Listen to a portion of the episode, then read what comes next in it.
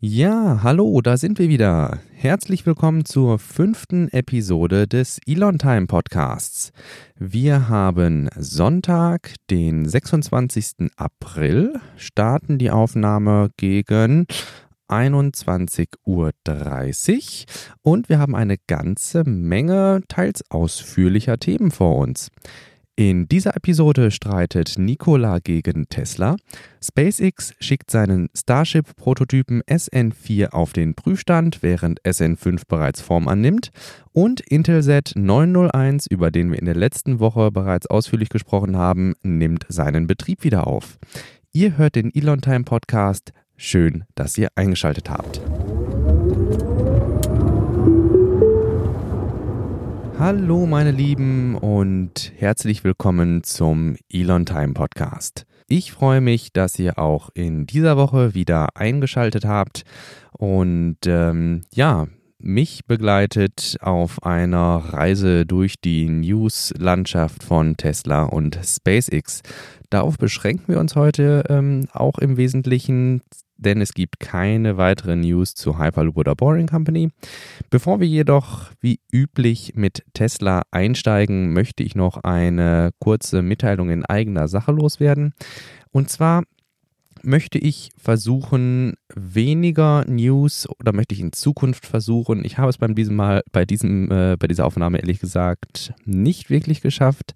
Ich werde versuchen, weniger News in ähm, die Folge zu packen, dafür aber teilweise ausführlicher zu berichten, da ich von einigen Seiten zugetragen bekommen habe, dass mitunter einfach eine kurze Erläuterung, eine kurze Einführung ins Thema ganz sinnvoll sein könnte.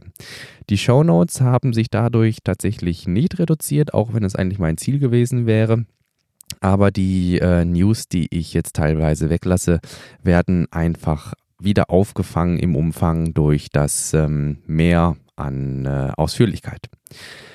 Dann springen wir einfach mal direkt in den Block Tesla. Ich habe versucht, von weniger ausführlich nach ausführlich zu sortieren. Ich möchte also nur kurz anmerken, dass die Öffnung der Gigafactory in Nevada für den 4.5.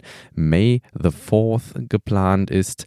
Ähm, Clean Techniker titelt hier das May the 4th be with Gigafactory Nevada. Ähm, May the 4th ist hier äh, ein äh, Wortspiel, das einige Star Wars-Fans vielleicht ähm, kennen auf eurer Seite. Und zwar geht es hier um Möge die Macht, May the Force be with you. Ähm, dass hier der vierte, fünfte gewissermaßen Star Wars Fan Day ist. Ich weiß nicht, ob dieser Tag nun äh, bewusst für die Wiedereröffnung der Gigafactory äh, gewählt wurde, Allerdings ist es nun so, dieses Datum ist geplant. Wir werden sehen, ob es reibungslos abläuft und die Macht wirklich mit den Mitarbeitern der Gigafactory Nevada ist. Am 20.04. war Elon Musk Day. Ähm, ich wusste ehrlich gesagt nicht, dass es einen solchen Elon Musk Day überhaupt gibt, aber tatsächlich ähm, wurde meine Twitter-Timeline mit diversen ja, Beglückwünschungen zum äh, Elon äh, Musk Day geflutet. Elon selbst hat weder Geburtstag noch irgendwas anderes äh, Persönliches an diesem, ja, was ihn mit diesem Datum verbindet. Ähm, der 20.04. Ähm, 0420 im englischen oder im amerikanischer Schreibweise ist allerdings, so wie ich das verstanden habe, teilweise mit der ähm, Marihuana bzw. mit der ähm, Legalized-Bewegung äh, ver verbandelt. Ähm, Elon selbst hat erst 69 Tage nach dem 20.04. Geburtstag. Insofern einfach nur hier zu kurz zu Protokoll gegeben. Es war Elon Musk Day und solltet ihr den verpasst haben, ähm, nicht schlimm. Ich wusste auch nicht besonders viel davon. Jeder, der schon mal ein elektrisch betriebenes Fahrzeug gefahren ist bzw. mitgefahren ist, kann zweifelsfrei sagen, dass diese Fahrzeuge wahnsinnig schnell beschleunigen im Vergleich zu ihren Verbrennerkumpanen. Da wundert es nicht, dass viele Serienfahrzeuge mit der größten Beschleunigung eben diese Elektroautos sind. Die Top 16 hat nun äh, Teslarati gemeldet. Der am schnellsten beschleunigenden Fahrzeuge wird inzwischen von neun Elektrofahrzeugen bevölkert, Tendenz stark steigend. Nun kann man argumentieren, dass 9 von 16 ja noch nicht besonders viel ist. Allerdings muss man da in den Fokus rücken, dass viele der aktuell gebauten Sportwagen einfach keine Elektrosportwagen sind. Viele Elektrofahrzeuge, die gebaut werden, sind oder konzipiert werden, sind äh, Limousinen oder haben den Anspruch, besonders weit zu kommen, also besonders effizient mit, ihren, mit, ihren, mit ihrer Energie zu haushalten.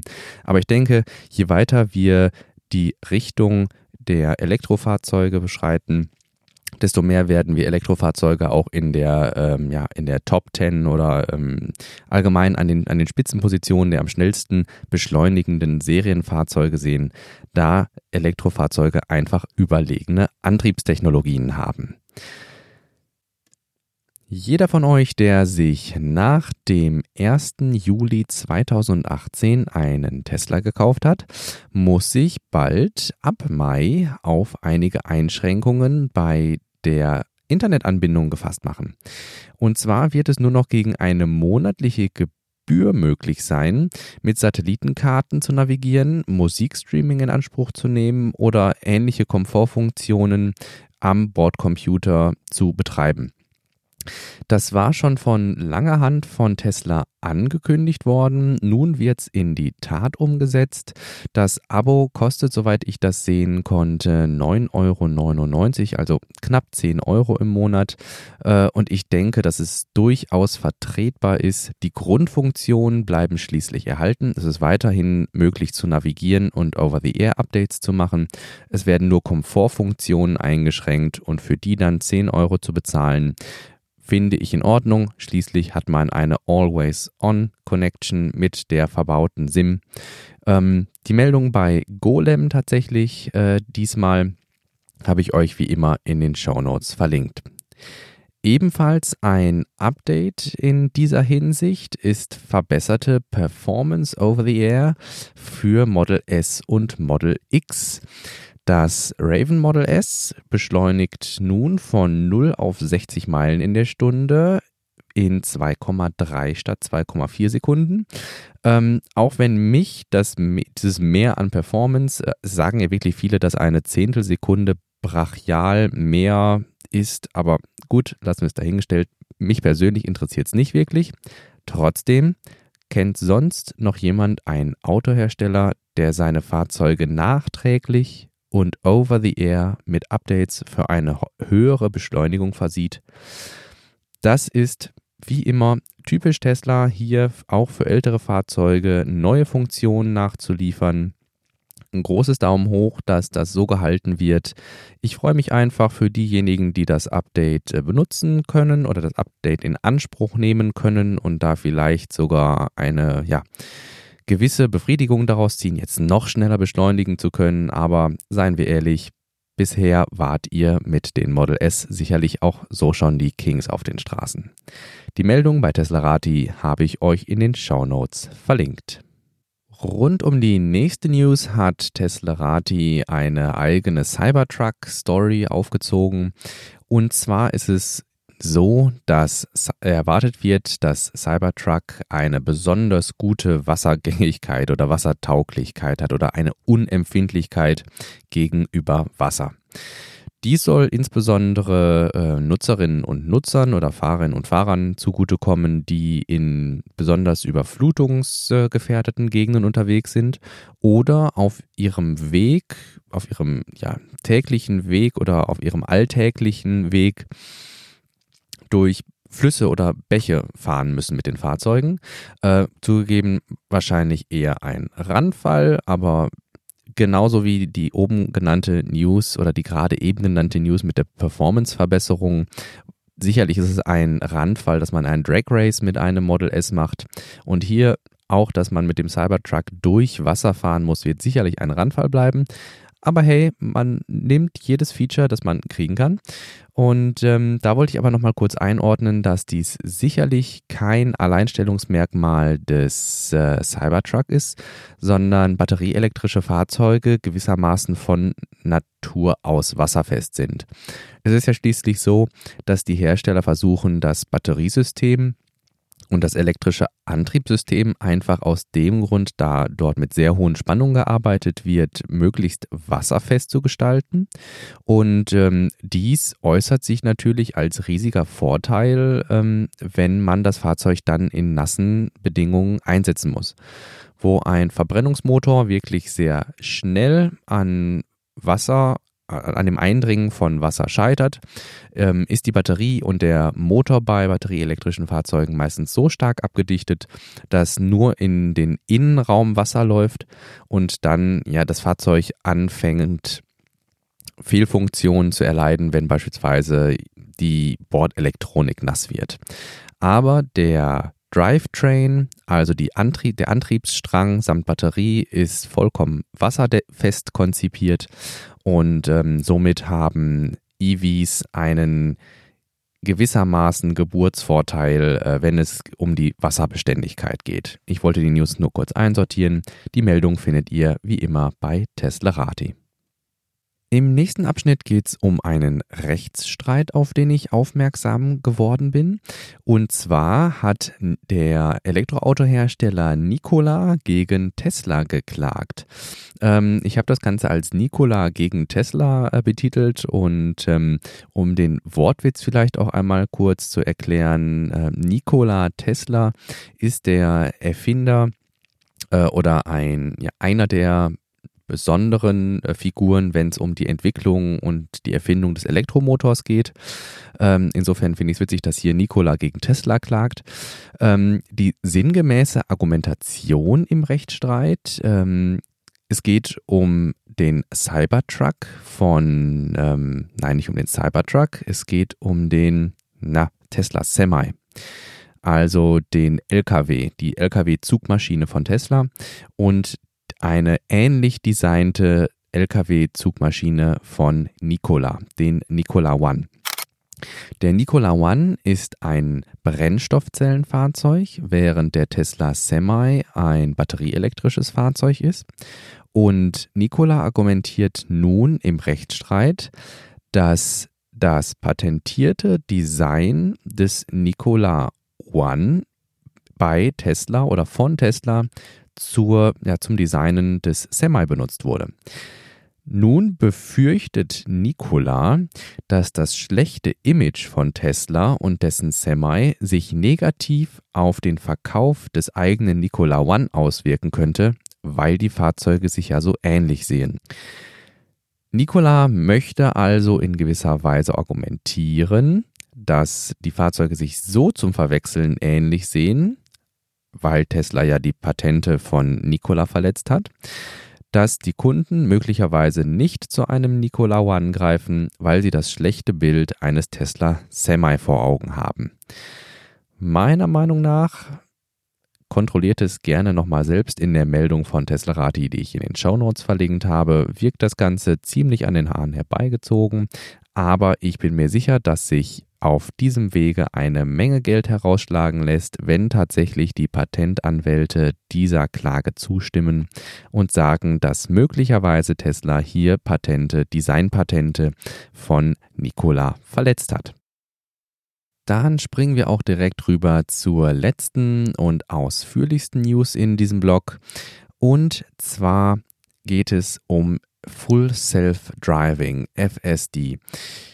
Ich habe das hier schon verschiedentlich im Podcast beleuchtet, würde ich jetzt nicht sagen, aber ich habe es zwischendurch erwähnt, dass mal wieder ein Update fürs äh, Tesla Full Self Driving oder für den Tesla Autopiloten herauskam.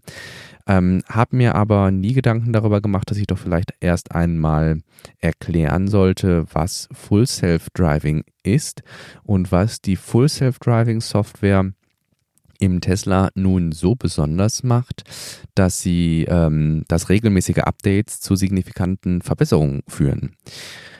Und zwar Einen entsprechenden Tweet gab es von Elon tatsächlich in der letzten Woche.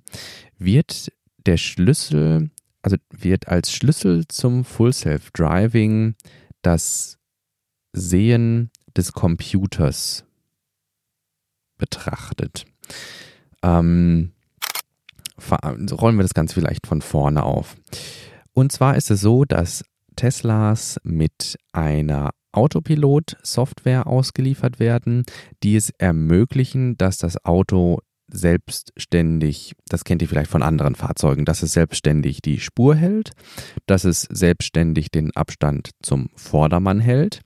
Aber was nun hinzukommt, insbesondere in ähm, Amerika, ich weiß gar nicht, wie weit fortgeschritten das Rollout für ähm, Deutschland ist. Ich kriege hier zum größten Teil ehrlicherweise die amerikanische Perspektive mit, aber dass das Fahrzeug selbstständig auf eine Autobahn auffährt, beispielsweise selbstständig von einer Autobahn abfährt, an roten Ampeln anhält und weiterfährt, wenn diese Ampeln grün werden und all sowas äh, ist mit dem Tesla Autopiloten, der aktuell noch als Assistenzsystem gilt, möglich. Perspektivisch soll das Ganze natürlich ausgebaut werden, sodass der Fahrer nur noch eine Zieladresse eingibt und das Fahrzeug selbstständig den Weg dorthin findet. Nun muss das Fahrzeug wissen, wo es sich im Straßenverkehr befindet, welche anderen Verkehrsteilnehmer noch da sind und welche Verkehrsregeln gelten. Und dazu gibt es im Grunde zwei konkurrierende Ansätze, um die Einschätzung der Verkehrslage zu ermöglichen. Und zwar greift beispielsweise Waymo oder äh, Uber, die ebenfalls an solchen äh, vollständig autonomen Fahrzeugen arbeiten, äh, greifen zu einer Technik, die sich LIDAR nennt. Das ist äh, eine lichtbasierende Radartechnik, bei der ein Projektor Lichtpunkte in die Umgebung projiziert und die Reflexion wieder einfängt und auf dieser Basis ein 360 Grad 3D-Bild von seiner Umgebung zeichnen kann.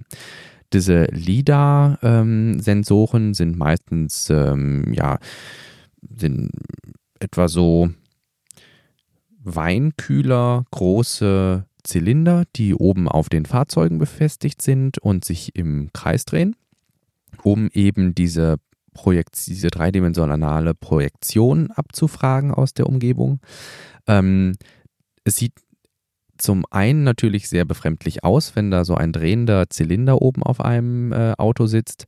Zum anderen ist es ein weiteres Bauteil, äh, was der Witterung ausgesetzt ist und äh, einfach ähm, ja, defekt werden kann oder defekt sein kann.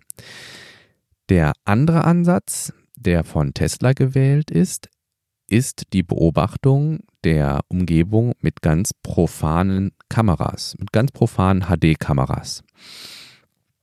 Der Unterschied liegt nun daran, dass eine Kamera, wie man sie vom Handy kennt, nicht dreidimensional sehen kann. Man benötigt also irgendeine Möglichkeit aus diesem zweidimensionalen Bild, was man vom Auto oder was man von der Straße vor dem Auto hat, ein dreidimensionales Modell entwickeln kann.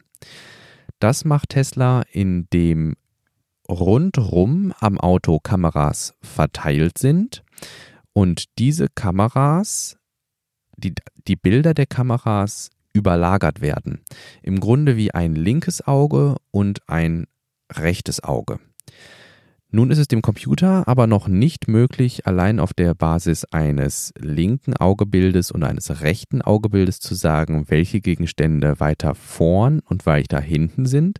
Das kann man sich ein bisschen vorstellen wie eines dieser, wie eines dieser Hologrammbilder, die, wenn man sie nach links oder nach rechts kippt, verschiedene Motive zeigen. Der Eindruck, dass ein dreidimensionales Motiv vorhanden ist, ergibt sich erst, wenn man den Kopf bewegt, da Gegenstände, die näher vor der eigenen Nase sind, sich schneller links und rechts bewegen als Gegenstände, die weiter weg sind. Das könnt ihr eigentlich relativ einfach selbst nachvollziehen, indem ihr den gestreckten Zeigefinger vor euch haltet und jetzt mal mit dem Kopf nach links geht und dann mit dem Kopf nach rechts geht und ihr werdet sehen, dass sich der Zeigefinger be bewegt, aber das Objekt, was etwas weiter hinten gelegen ist, sich nicht so stark bewegt. Und genau diesen Effekt versucht die Software auf Teslas zu imitieren, indem eben nicht nur geguckt wird, was ist auf meiner linken Kamera und auf meiner rechten Kamera, also auf meinem linken Auge und auf meinem rechten Auge, sondern es wird geschaut, wie verändert sich dieses Bild, wenn sich das Auto bewegt. Also es wird, es werden mehrere Zeitpunkte miteinander verglichen. Und das ist letztlich der Ansatz. Man versucht dem Computer das Sehen beizubringen mit äh, allen Schikanen, die dabei sind. Beispielsweise muss ja damit umgegangen werden, dass auch Kameras mal mit Schnee verbacken sind. Das ist ja insbesondere in Ländern, wo viel Schnee fällt und dann die rückwärtigen Kameras schnell äh, mit, ähm, mit, einer, mit, mit, einer, die Stoßstange beispielsweise mit einer Schneeschicht bedeckt ist. Ähm, solchen Problemen muss man begegnen. Aber grundsätzlich sind Kameras aus Elons Sicht eine wesentlich beherrschbarere Technologie als diese LIDAR-Zylinder, die sich auf dem Autodach drehen. Die ganzen Updates rund um Full Self-Driving drehen sich nun also um eine Verbesserung des Computersystems, das die Analyse dieser Bilder vornimmt und aus diesen Bildern dann beispielsweise erkennt, hey, da ist etwas vor mir, was nach meiner Entfernungsberechnung etwa die Höhe von einem halben Meter hat, zylindrisch ist und orange ist. Das könnte ein, eine Pylone sein und ähm, entsprechend dies dann auf dem dies dann auf dem Bordcomputer wiederzugeben und in die Routenberechnung mit einzuplanen. Ich denke, wir werden hier noch eine Menge technologischer Fortschritte sehen. Ähm, Soweit ich das in Erinnerung habe, wird auch in der nächsten Woche ein Hackathon äh, stattfinden, der sich mit dem Full Self-Driving in Teslas äh, beschäftigt. Hier wird es auch ein anschli anschließendes AMA, Ask Me Anything, also eine Fragerunde mit Elon Musk geben, wo vielleicht noch das ein oder andere Detail zu Full Self-Driving Software ähm, rauskommen könnte, das ich euch dann hier präsentieren würde. Ich hoffe, dass euch die Erklärung einigermaßen äh, geholfen hat und die vielleicht auch einigermaßen interessant war. Ähm, lasst es mich doch vielleicht äh, wissen. Lasst mir gerne Feedback über Twitter oder per Mail da an post.elontime.de. Die entsprechenden aktuellen Meldungen zu Full Self Driving von Elon und Clean Technica habe ich euch wie immer in den Show Notes verlinkt. Damit schließen wir den Tesla-Block und hüpfen rüber zu SpaceX. Wir haben noch zwei, drei interessante Sachen zu SpaceX. Genau genommen sind es eins, zwei, drei, vier, fünf interessante Sachen. Ähm, Erste News, die ich hier mir aufgeschrieben habe, ist, dass der Starship-Prototyp SN4 nun auf dem Prüfstand ist. Am 19.04. erreichte ein modularer Transporter das SpaceX-Gelände in Boca Chica, Texas. Ein äh, Bild von Mary habe ich euch als Kapitelbild gesetzt. Übrigens, immer wenn ihr dieses Geräusch hört, werde ich euch ein Kapitelbild einstellen. Ähm, werft da gern einfach mal zwischendurch einen Blick auf eure Smartwatch oder auf euer Smartphone. Ähm, ich denke, dass die an der einen oder anderen Stelle sicherlich mal ein, ähm, ja, eine weitere Ebene in den Podcast bringen. Ähm, also nur mal so als Add-on zum Podcast. Ich habe jetzt auch Kapitelbilder, wie ihr sicherlich in den letzten Folgen schon gemerkt habt. So, weiter am Text. Ähm, diese mobile Trans, dieser mobile Transporter, äh, beziehungsweise dieser modulare Transporter, brachte SN4 am 23.04. zu einem etwas abgelegenen Prüfstand. Und da steht es nun, SN4 ist auf dem Prüfstand. Bestätigt wurde das Ganze von Elon auf Twitter mit einem entsprechenden Bild dazu. Ein Test mit tiefkaltem Stickstoff, der SN3 zum Kollabieren brachte, ist wohl noch für heute Nacht geplant. Ähm, also wahrscheinlich wird das Ganze sehr, also zu europäischer, zu deutscher Zeit wird das Ganze sehr früh morgens am Montag sein, irgendwo, weiß ich nicht, zwei, drei, vier Uhr. Ähm, wir sind Texas sieben Stunden voraus und ähm, insofern muss man das natürlich immer im Blick behalten, wenn man sagt, heute Nacht findet äh, dieser Test statt. Aber schaut euch gerne ansonsten auch nochmal den Tweet von Elon auf Twitter an. Ich habe das Ganze in den Show Notes verlinkt. Während SN4 auf dem Prüfstand schmort, ist SN5 bereits in der Mache. Äh, es sind bereits erste Ringe, Ringsegmente sichtbar. Äh, da hat äh, Raphael Adami auf Twitter wieder eine Infografik zu erstellt, die ich euch nun als Kapitelbild setze. Da SN4 keinen Nose-Cone hat, SN4 soll ja nur kleinere Hops machen, wenn überhaupt, ähm, stehen nun zwei Nose Cones für zukünftige Prototypen herum. Ähm, auf die Frage, ob dies die Nose Cones für SN5 und SN6 sind, äh, schrieb Elon nur, dass dies erstmal namenlose Nose Cones sind und ähm, wir werden sehen, auf welchen Prototypen diese Platz finden. Die entsprechenden Tweets habe ich euch wie immer in den Show Notes verlinkt. Wenn ihr so wie ich DM2, also der Demo Mission 2 der bemannten Demo-Mission der Crew Dragon entgegenfiebert, die Ende Mai, am 27. Mai voraussichtlich stattfinden soll, dann tragt euch auch gerne den 1.5. in euren Kalender ein. An diesem Tag wird es eine Reihe von Pressekonferenzen geben und eine Möglichkeit zum Interview der Astronauten. Das Gesamte wird live auf NASA TV gestreamt werden und ähm, hat ein etwas anderes Format als sonst, da die Pre-Launch-Pressekonferenz aus Sicherheitsgründen keine Pressevertreter vor Ort haben wird. Es wurden aufgrund der Corona-Krise keine Pressevertreter akkreditiert, was aus meiner Perspektive durchaus zu erwarten war. Schließlich ähm, ist eine Pressekonferenz ein Raum voller Menschen aus verschiedenen Städten und Ländern von allen Seiten. Und äh, insofern versucht die NASA hier tatsächlich mal was Neues. Ich bin gespannt, wie das Ganze aufgezogen wird. Wenn euch das Ganze auch interessiert, äh, schaut gerne mal in die Pressemitteilung der NASA. Da ist ein Link zur äh, Mediathek verlinkt, wo das Ganze dann gestreamt werden soll.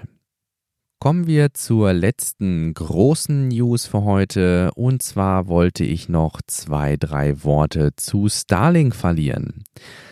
Am 22.04. ist Starlink mit, ja, ist eine weitere Starlink-Mission mit 60 weiteren Satelliten in Richtung Orbit abgehoben.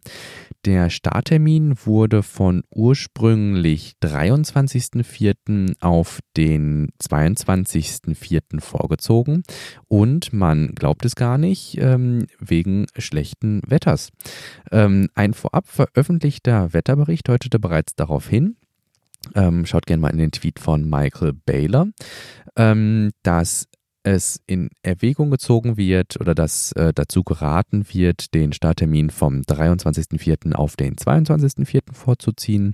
Dies hat SpaceX auf Twitter dann auch irgendwann bestätigt. Ähm, interessant an dieser Mission war wie immer oder wie häufig, dass lediglich die zweite Stufe der Rakete wirklich neu war und natürlich die Nutzlast, also die Satelliten an sich. Ähm, die erste Stufe flog bereits zum, oi, die flog bereits zum vierten Mal und die Nutzlastverkleidung wurde teils aus dem Meer gefischt und äh, teils mit einem Netz gefangen. Ähm, also hier zeigt sich äh, Reuse, ähm, der reusable äh, Aspekt der ganzen Falcon-Serie. Äh, Starlink kommt mit diesem Start auf inzwischen 420 funktionierende Satelliten. Vor dem Start waren es allerdings bereits 362, also das ist die, der letzte Stand aus April. Ähm, insofern kann angenommen werden, dass zwei Satelliten vielleicht inzwischen nicht mehr voll, äh, voll funktionsfähig sind, ähm, da ja 362 und 60 422 äh, gewesen sein sollten.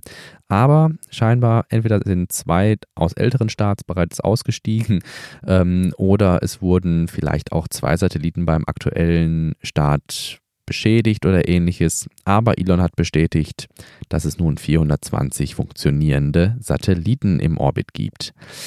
Der Beitrag zum Weltraumschrott ist glücklicherweise gering, da selbst ein vollständig ausgefallener Starlink-Satellit innerhalb weniger Monate zurück in die Atmosphäre eintritt und verglüht. Dabei verglühen tatsächlich 95 Prozent des 260 Kilogramm schweren Satellits. Ähm, eine entsprechende Quelle habe ich bei, ich bei Skyrocket gefunden. Ähm, es ist ja so, dass Starlink in einem sehr, sehr niedrigen Erdorbit, Erdorbit fliegt und somit, wenn die Satelliten sich nicht aktiv zwischendurch beschleunigen, einfach ja einfach aus physikalischen Gründen der Wiedereintritt eintritt.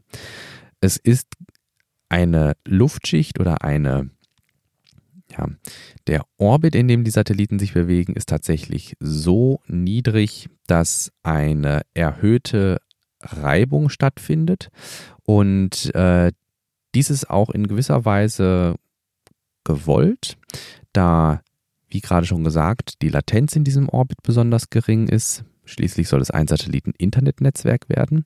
Und ähm, aber ich merke gerade, dass ich vielleicht einfach nochmal ein kurzes Starlink-Special mache, das ich dann irgendwo zwischenschieße. Ich denke, das wäre eine ganz gute Idee, da ich noch so zwei, drei Aspekte im Hinterkopf habe zu Starlink, die ich gerne für euch erläutern möchte. Insofern, ja doch, ich glaube, das ist eine gute Idee, dass ich nochmal ein kurzes Starlink-Special mache. Das würde jetzt hier den Rahmen sprengen, da auf alle Details einzugehen. Ähm, als News für diese Woche ähm, zu Starlink habe ich dann aber noch, dass eine öffentliche Beta des äh, Ganzen in etwa sechs Monaten an den Start gehen soll. Eine geschlossene bereits in drei Monaten. Äh, hier muss man sich natürlich wie immer fragen, ob das Ganze nicht vielleicht Elon-Time ist. Ähm, und das sich entsprechend dann nach hinten verzögern könnte. Aber schaut den Tweet von Elon auf Twitter gern nochmal an. Ähm, er glaubt, dass in etwa drei Monaten eine geschlossene Beta stattfinden kann, was natürlich ähm, ja, astronomisch schnell wäre. Die Sichtbarkeit der Satelliten in Europa war aufgrund der, des Startzeitpunkts und des Orbits mal wieder hervorragend. Das war bei den, äh, beim letzten Start ja auch schon so. Ähm, und ich muss sagen, es ist immer wieder von Starlink-Sichtungen zu lesen, aber diesmal hatte ich tatsächlich die Gelegenheit, es mit eigenen Augen zu sehen. Und ähm, ja, es ist wirklich ein surrealer Anblick. Ähm, wie ein, ja, wie ein Schwarm Gänse, ein Schwarm leuchtender Gänse, die über den Nachthimmel ziehen. Ich habe mir vorgenommen, dass sollte sich noch einmal so eine gute Sichtbarkeit der Satelliten ergeben, werde ich kurzfristig über äh, Twitter Bescheid geben oder wenn sich das Ganze langfristig abzeichnet, werde ich auch eine entsprechende Sektion in den Podcast einbinden. Die gute Sichtbarkeit der Satelliten ergibt sich dadurch, dass sie das Sonnenlicht bei Dämmerung auf ähm, uns zurückwerfen. Ähm, und nun hat Elon aber auch getwittert, dass ab Starlink 9 standardmäßig Sonnenblenden an den Solarpanels verbaut sein sollen, die diese Reflexionen auch insbesondere im operativen Betrieb von Starlink massiv reduzieren sollen. Ich glaube dennoch, dass auch mit Sonnenblenden weiterhin kurz nach dem Start sehr gute ähm, Helligkeiten der Satelliten gegeben sind, sodass man das sehr gut sehen kann. Aber zu Starlink werde ich definitiv nochmal ein kleines Special machen, ähm, da das meiner Meinung nach eines der nächsten zentralen Produkte von SpaceX ist, die ich ähm, ja ich möchte einfach sicher gehen, dass ihr eine gute Idee davon habt, was Starlink ist und ähm, warum es eine gute Sache ist. Die Links und die Quellen zu, dieser, zu diesem Segment habe ich euch in einem Fließtext verlinkt in den Show Notes. Schaut dort gerne mal rein. Ja, nach dem SpaceX-Segment möchte ich ähm, wieder einmal den Blick über den Tellerrand wagen und habe zwei kleinere News, die nichts mit Tesla zu tun haben, nichts mit SpaceX zu tun haben, aber in mein Interessensgebiet in oder auch in diesen Themenkreis passen. Zum einen ich, äh, werden sicherlich die ein oder anderen von euch gehört haben, der Ölpreis ist am Ui, jetzt muss ich gerade einmal gucken, da gestehe ich, ich weiß das Datum äh, gerade nicht. Ah, Merde. Ähm, gut, äh, es war, ich meine, es war Mitte der Woche. Ähm, ist der Ölpreis unter einen Dollar gesackt. Was bedeutet das Ganze? Bedeutet das jetzt, dass ähm, ja alle Geld dafür bekommen, wenn sie äh, tanken gehen? Nein, vereinfacht ausgedrückt schreibt Heise, bedeutet das, dass einige Unternehmer sich dafür bezahlen lassen, dass sie im Mai in Oklahoma WTI Rohöl in Empfang nehmen. Es geht hier um eine konkrete Lieferung von Rohöl von einem Konzern namens WTI, der Rohöl herstellt. Und zwar, wenn die Konzerne, die nun diese Wertpapiere gekauft haben, diese nicht spätestens am Dienstag abstoßen, ähm, stehen die Käufer vor der Herausforderung, dass sie eine Lagerstätte für das zugekaufte Öl finden müssen. Die ganze Problematik ergibt sich dadurch, dass aktuell die, Wirtschafts-, äh, die Wirtschaft sehr stark runtergefahren ist und einfach sehr wenig von diesem Rohöl benötigt wird und die Lagerkapazitäten der Rohölhersteller allmählich ausgeschöpft sind.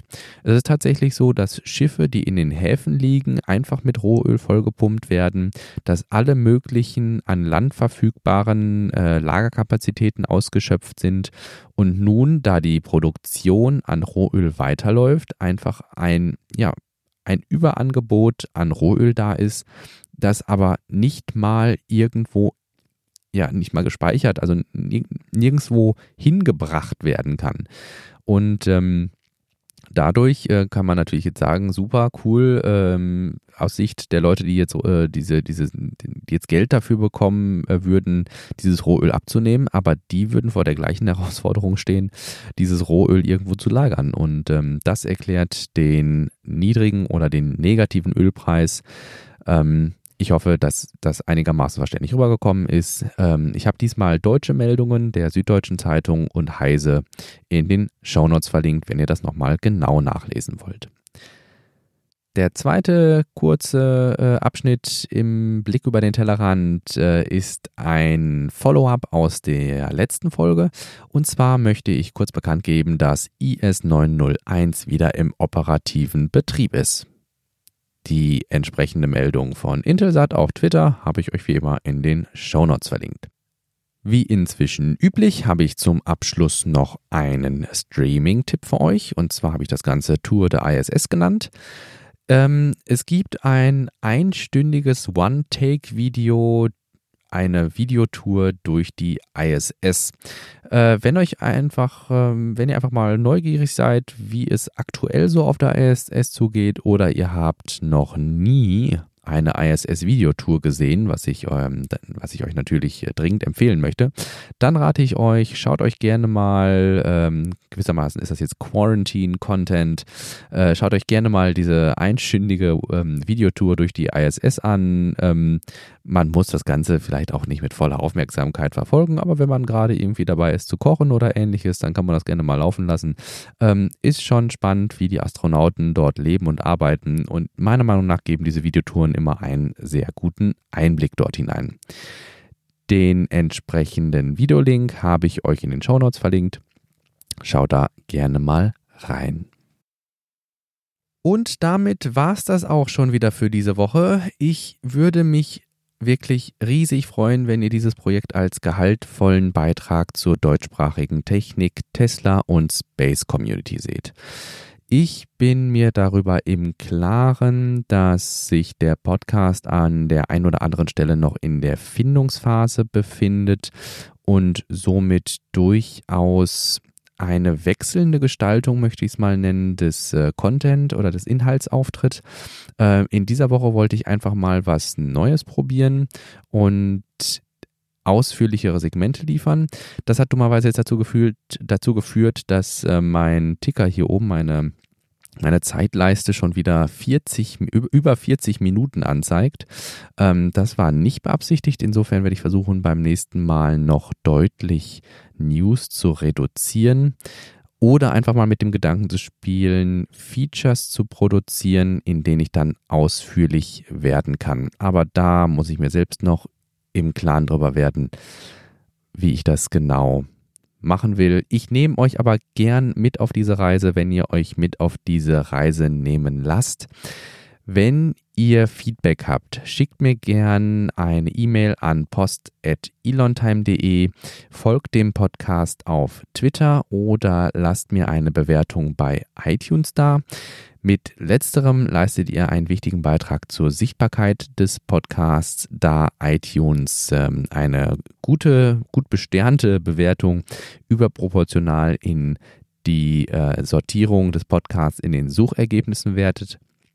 Sollte euch etwas nicht gefallen haben, freue ich mich selbstverständlich auch über konstruktive Kritik.